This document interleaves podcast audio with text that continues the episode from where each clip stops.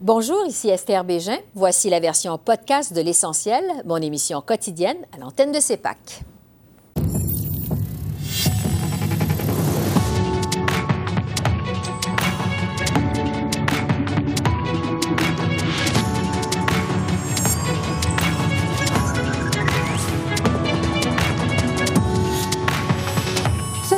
la Banque du Canada hausse son taux directeur à 4,75 Quel sera l'impact pour les Canadiens? Le directeur et économiste principal chez Desjardins, Benoît Durocher, fait le point. Ingérence étrangère. Des membres de la diaspora chinoise se rendent au Parlement pour réclamer une enquête publique. Le député bloquiste à l'origine de cette initiative, Alexis Brunel-Duceppe, est avec nous. Et feu de forêt au pays. Les libéraux doivent mieux lutter contre les changements climatiques, selon le Parti vert. La chef Elizabeth May répond à nos questions.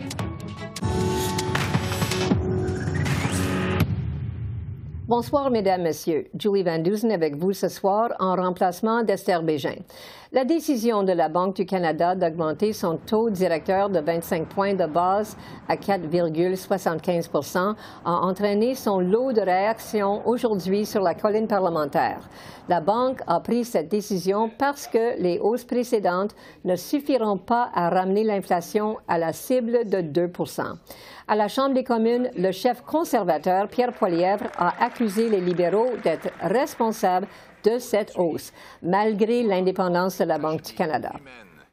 On voit encore une tragédie humaine qui se déroule à cause des énormes et non prévues augmentations dans les taux d'intérêt qui vont forcer les Canadiens de vendre leur maison ou de défaut sur leur paiement. Le premier ministre a promis que les taux d'intérêt allaient rester bas pour une longue période du temps, mais ces dépenses ont augmenté l'inflation, ce qui a forcé la, Banque du Canada d'augmenter les taux d'intérêt.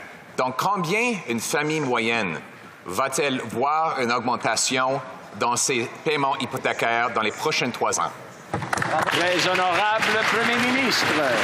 Dans le fil des derniers mois, j'ai parlé à énormément de Canadiens qui m'ont euh, partagé leurs préoccupations au niveau du coût de la vie, leurs préoccupations au niveau euh, de l'inflation mondiale, leurs préoccupations euh, au niveau de la situation économique dans laquelle on se trouve.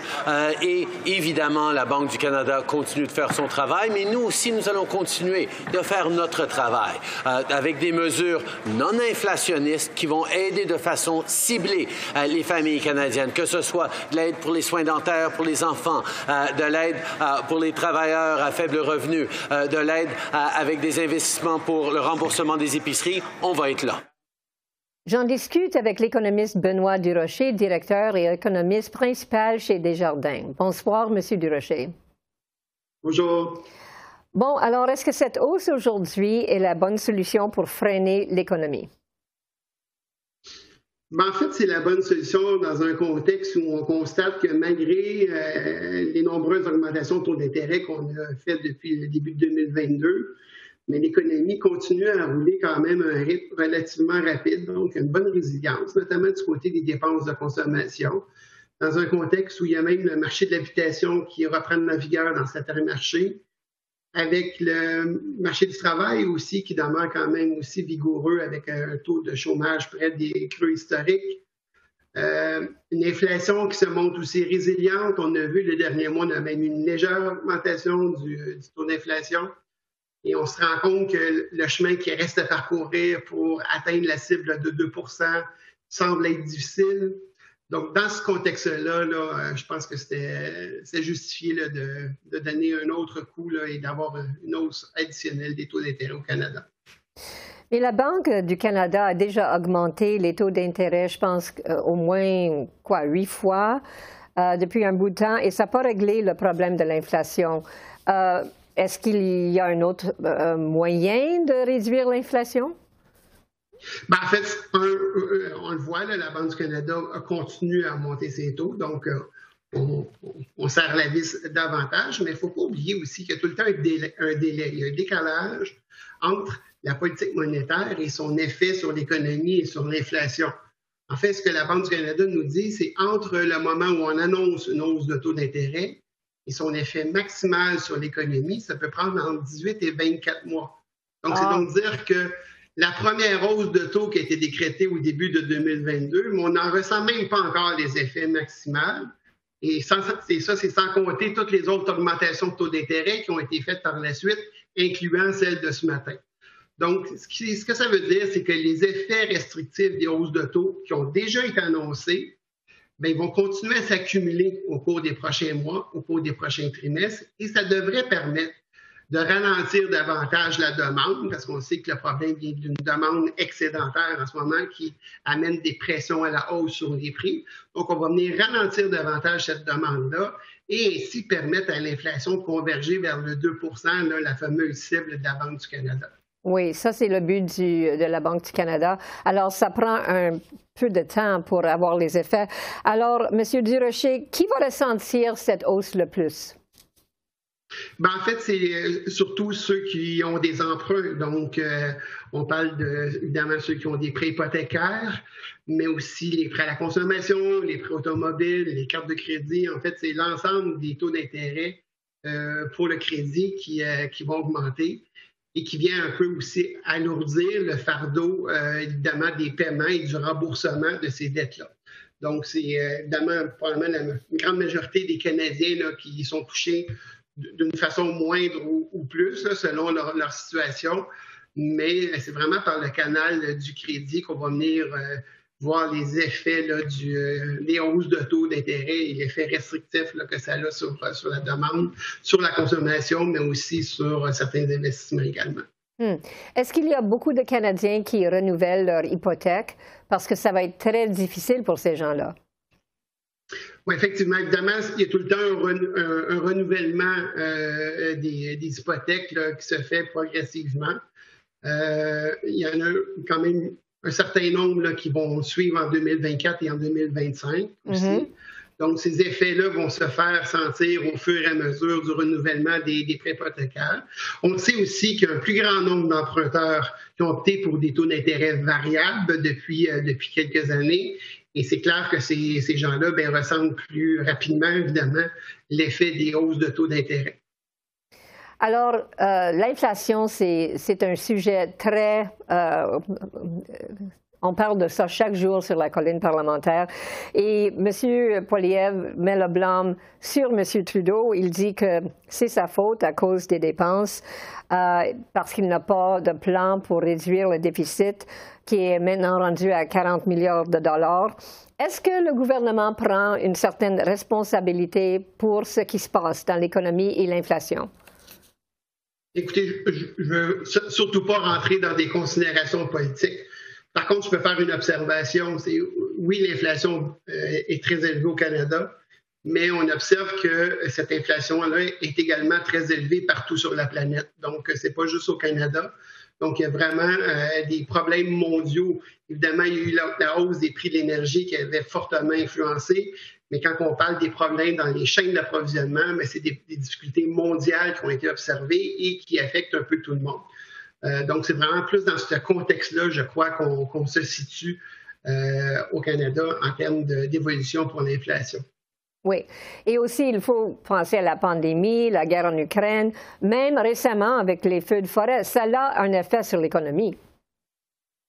Oui, en fait, probablement que ça va avoir un effet. Ça reste à voir exactement l'amplitude de cet effet-là. Des fois, en fait, l'économie canadienne nous surprend parce qu'on se souvient, il y a eu une, crise du verglas euh, dans plusieurs régions au pays, entre autres au Québec en avril. On pensait bien qu'il y aurait des effets quand même importants euh, sur la croissance et on vient d'avoir des résultats provisoires pour le mois d'avril et encore une fois, le PIB affiche une croissance quand même assez bonne pour, pour ce mois-là. Donc, euh, l'économie canadienne a tendance à, avoir, à nous surprendre par sa résilience et sa capacité à poursuivre sa progression malgré les embûches. Hmm. Mais avec cette hausse qu'on a vue aujourd'hui, euh, puis on n'avait pas vu une hausse comme ça depuis le mois de janvier, est-ce que vous avez peur ou est-ce que ça vous inquiète euh, que peut-être ça peut déclencher une récession? Ben, en fait, nous, on prévoit une, légère récession. Euh, évidemment, c'est sûr que le danger, puis la gestion d'une politique monétaire, hein, c'est pas, pas une science exacte. Donc, euh, évidemment, le, danger, c'est, euh, on a parlé du décalage qu'il y a entre l'annonce d'une hausse de taux et son effet maximal sur l'économie. Et en raison de ce décalage-là, c'est très difficile d'avoir euh, le bon calibrage au niveau des hausses de taux d'intérêt. Et le danger, c'est peut-être d'aller un, peu trop loin et d'avoir un effet restrictif plus prononcé euh, qu'on souhaiterait dans, un an ou dans deux ans sur, euh, sur l'économie canadienne. Évidemment, on n'a pas la réponse à ça aujourd'hui. La meilleure chose qu'on peut faire, évidemment, c'est avec les données et l'information qu'on a en ce moment, de constater à quel point que malgré les hausses de taux qu'on a connues dans le passé, malgré tout ça, il y a vraiment pas de signe tangible de ralentissement de la croissance encore, ce qui est quand même étonnant, qu'il de, commence pas à avoir de signes un peu plus euh, probants de, ralentissement. Et dans ce contexte-là, je pense que la Banque du Canada a fait le bon choix de ne pas prendre de chance et de, poursuivre les hausses de taux là, euh, ce matin. Oui, il me semble que Christian Freeland aujourd'hui a dit que la Banque euh, du Canada prédit que l'inflation va être à 3% cet été. Alors, on peut espérer, hein? Oui, le 3% il y a beaucoup d'effets de base qui vont disparaître parce que l'inflation, c'est toujours une comparaison par rapport à la même date l'an dernier. Et donc, il y a des effets qui avaient fortement augmenté l'an dernier qui vont disparaître du calcul. Donc, il y a un peu d'arithmétique là-dedans qui va faire en sorte que le 3 il est quand même assez réaliste d'ici mm-hmm. cet été. Ce qui est plus compliqué, c'est le chemin restant là, entre le 3 et le 2 lui, il risque d'être un peu plus difficile parce qu'on le voit, il y a encore beaucoup de pression à la hausse sur, sur certains biens et services. L'inflation euh, fondamentale demeure quand même relativement élevée. Et en, théorie, en fait, pour parvenir à une inflation qui va converger à 2 mm-hmm. on aurait vraiment besoin d'un ralentissement prononcé de la demande. Et euh, par le fait même, euh, ça semble inévitable d'avoir une légère récession là, en réaction à ce ralentissement-là de la demande.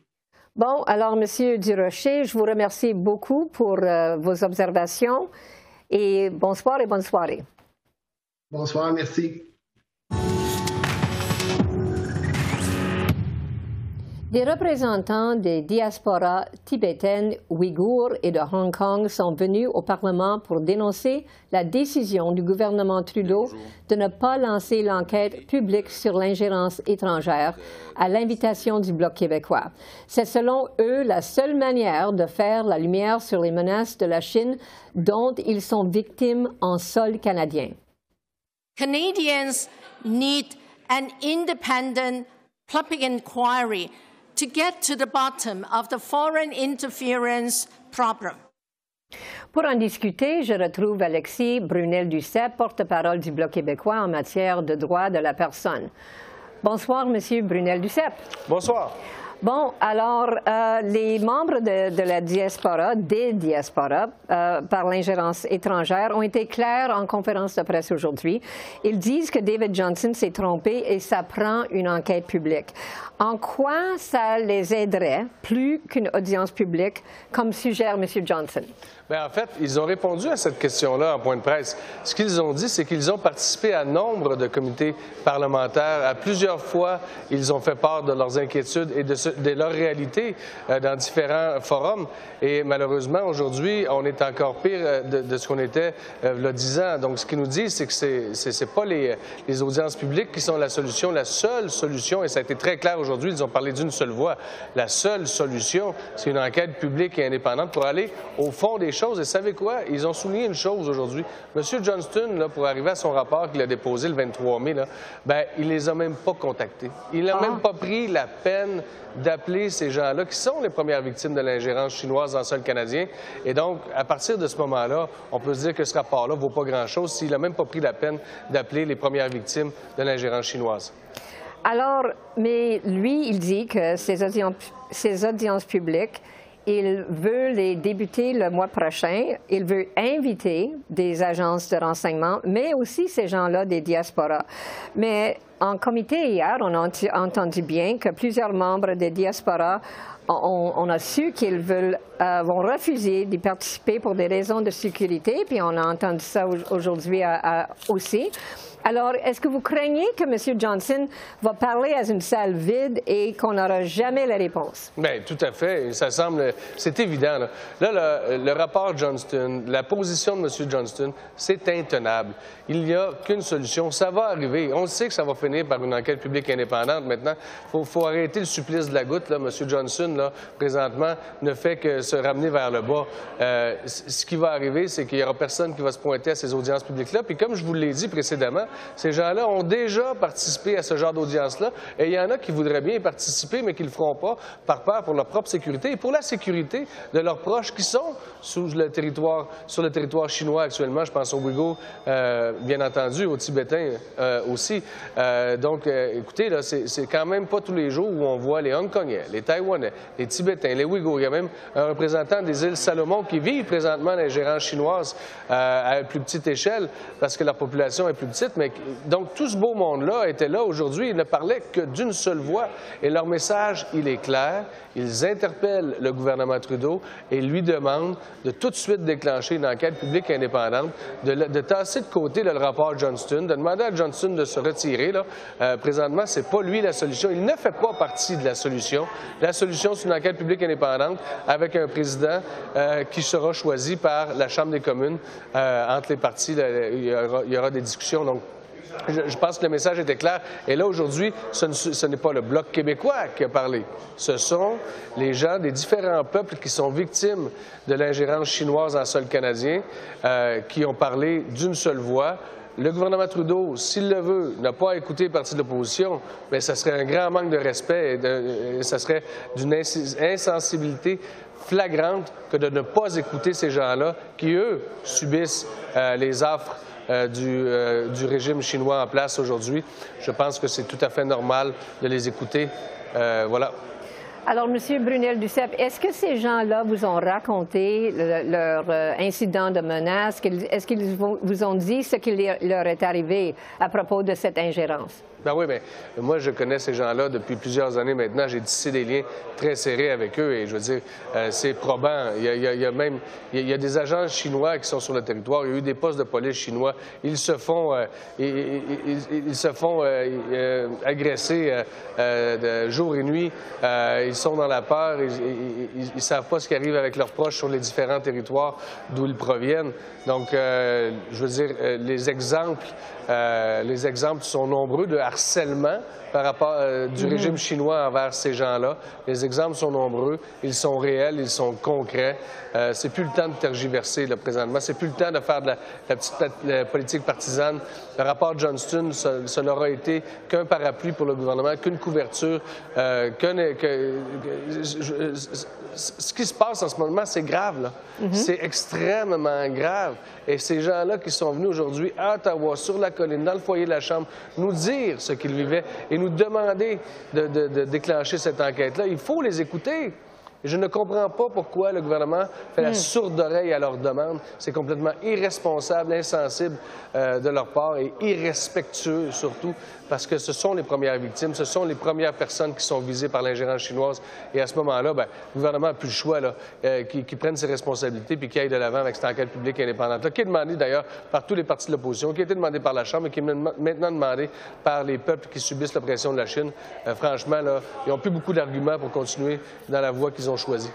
Oui, puis j'imagine que c'est assez brave de leur part d'être sur la colline, euh, de faire une conférence de presse comme ça. Alors, c'est pas mal brave. imaginez le courage de ces gens-là de se présenter devant les caméras à mhm. visière levée euh, en donnant leur nom. Comment ça prend de courage? Vous et moi, là, euh, il ne nous arrivera rien. Je ne crains pas pour ma sécurité. Je ne crains pas pour la sécurité de mes enfants ni de ma famille. Ces gens-là ont des raisons euh, réelles d'avoir peur pour la sécurité de leurs proches et de leur propre sécurité. Pourtant, ils se pointent ici à Ottawa aujourd'hui et ils participent à cette conférence de presse-là qui leur appartenait essentiellement. Que ces gens-là font preuve de courage. Je pense que M. Trudeau devrait prendre exemple sur eux, puis enfin mettre ses culottes, puis essayer au moins d'arriver à leur cheville côté courage. Mais, mais ces gens-là sont exemplaires. Je suis en pleine admiration devant ces gens-là. Euh, le courage que ça prend, c'est assez extraordinaire. Que le gouvernement euh, prenne non exemple sur eux autres, qui, qui fasse preuve de courage, puis qui déclenche cette enquête-là au plus sacré. Alors, juste en terminant, M. Brunel Duceppe, il reste seulement trois semaines euh, pour la Chambre des communes. Euh, le gouvernement et M. Johnson ignorent les demandes des partis d'opposition euh, pour qu'ils démissionnent. Est-ce qu'il vous reste d'autres moyens de faire pression sur les libéraux pour qu'ils lancent une enquête publique? Bien là, s'ils si, ne comprennent pas le message aujourd'hui, c'est qu'ils ont des sérieux problèmes d'audition. Franchement, euh, non, nous, on lâchera pas. Moi, je me bats pour ces gens-là. Hein. Moi, je suis leur porte-voix sur la colline d'Ottawa. Je suis leur porte-voix à la Chambre des communes. Euh, ces gens-là, je ne peux pas les laisser tomber. Donc, c'est pas vrai que je vais m'arrêter là. Euh, si ça ne fonctionne pas aujourd'hui, ben, je me dis que ça va fonctionner demain ou après-demain ou après-après-demain. Mais on lâchera certainement pas parce que ça a été dit d'ailleurs par Mme Feng qui représentait les Hongkongais aujourd'hui. La seule et unique solution, c'est une enquête publique indépendante pour aller au fond des choses. Euh, donc, euh, écoutons-la. Écoutons M. Mehmet Tati, qui représente les Ouïghours. Écoutons M. Sherkin, qui représente les Tibétains. Écoutons M. Sheng, qui représente les Taïwanais. Là. Puis mettons nos culottes. Là. Comme parlementaires, on a un rôle à jouer, on a des responsabilités. C'est le temps de déclencher cette enquête-là, puis arrêter de tergiverser, puis de jouer de façon partisane sur des questions qui sont hautement plus importantes que les intérêts du Parti libéral. Bon, alors je vous remercie beaucoup pour l'information et, euh, et, et bonne soirée. Merci beaucoup. Au revoir.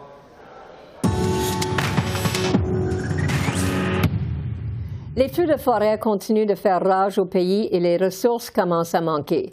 Des centaines de membres des forces armées canadiennes ont été déployés pour venir en aide aux provinces au niveau logistique et pour combattre les incendies sur le terrain. On écoute le premier ministre Justin Trudeau. On est en train de tout faire pour s'assurer qu'on ait les ressources, que ce soit euh, les, pompiers, que ce soit euh, le matériel, que ce soit euh, le transport nécessaire ou les avions citernes nécessaires pour répondre aux urgences à travers le pays. On voit qu'on est dans une année pire que ce qu'on a déjà eu et nos ressources sont étirées, mais on continue d'être là dans la mesure du possible. Madame May, il y a des feux de forêt partout au pays. Ici, sur la colline parlementaire, ça sent la fumée partout. Qu'est-ce qui se passe avec notre environnement? Nous sommes maintenant dans une crise climatique, dans urgence climatique. C'est grave, c'est partout au monde. Mais ici au Canada, comme vous avez dit, nous sommes dans une situation avec les feux de forêt dans huit provinces et aussi en territoire. et maintenant, la situation est tellement grave. Et est-ce que c'est rare? C'est du nouveau, ça, le, montant de feu qu'on voit, puis l'intensité? C'est à cause de le réchauffement de terre. Le, tous les provinces, c'est plus sec et plus chaud que jamais. Et c'est pour ça que nous avons, nous avons, comme nous, comme l'humanité, on créé les conditions idéales pour les incendies. Alors, depuis longtemps, on vous entend euh, nous donner, euh, nous avertir que si le, la planète réchauffe de, je pense, c'est 1,5 globalement. Degrés. 1,5 degrés. Où est-ce qu'on est rendu? Est que...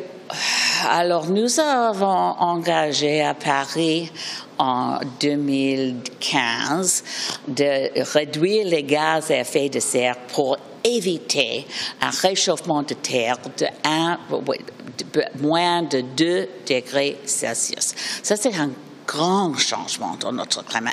Maintenant, nous avons déjà changé la, température globale moyenne par 1,1 degré. Avec 1,1 degré, nous sommes en feu partout au pays. Nous avons les déluges. Nous avons dans 2021 euh, les chaleurs si graves qu'il y a plus de 600 euh, personnes décédées en Colombie-Britannique et nous avons maintenant une situation d'urgence climatique, mais le gouvernement du Canada euh, n'a pas pris les décisions nécessaires pour éviter une situation beaucoup plus pire que maintenant.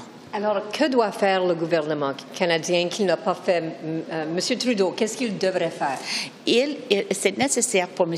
Trudeau de devenir un vrai euh, euh, leader pour le climat. Il prend, il dit qu'il a déjà le fait, mais ce n'est pas le cas. Il dit les choses pour protéger le climat, et en même temps, il a acheté un oléoduc et engagé pour les dépenses de plus de 30 milliards de dollars pour euh, construire un oléoduc contre le climat, contre notre environnement et en même temps aussi augmenter le gaz à effet de serre avec les décisions pour une augmentation de production de, euh, de, sable bitumineux de, pour euh, l'énergie fossile euh, sur notre côte comme à Baie de Nord, grâce à Dieu,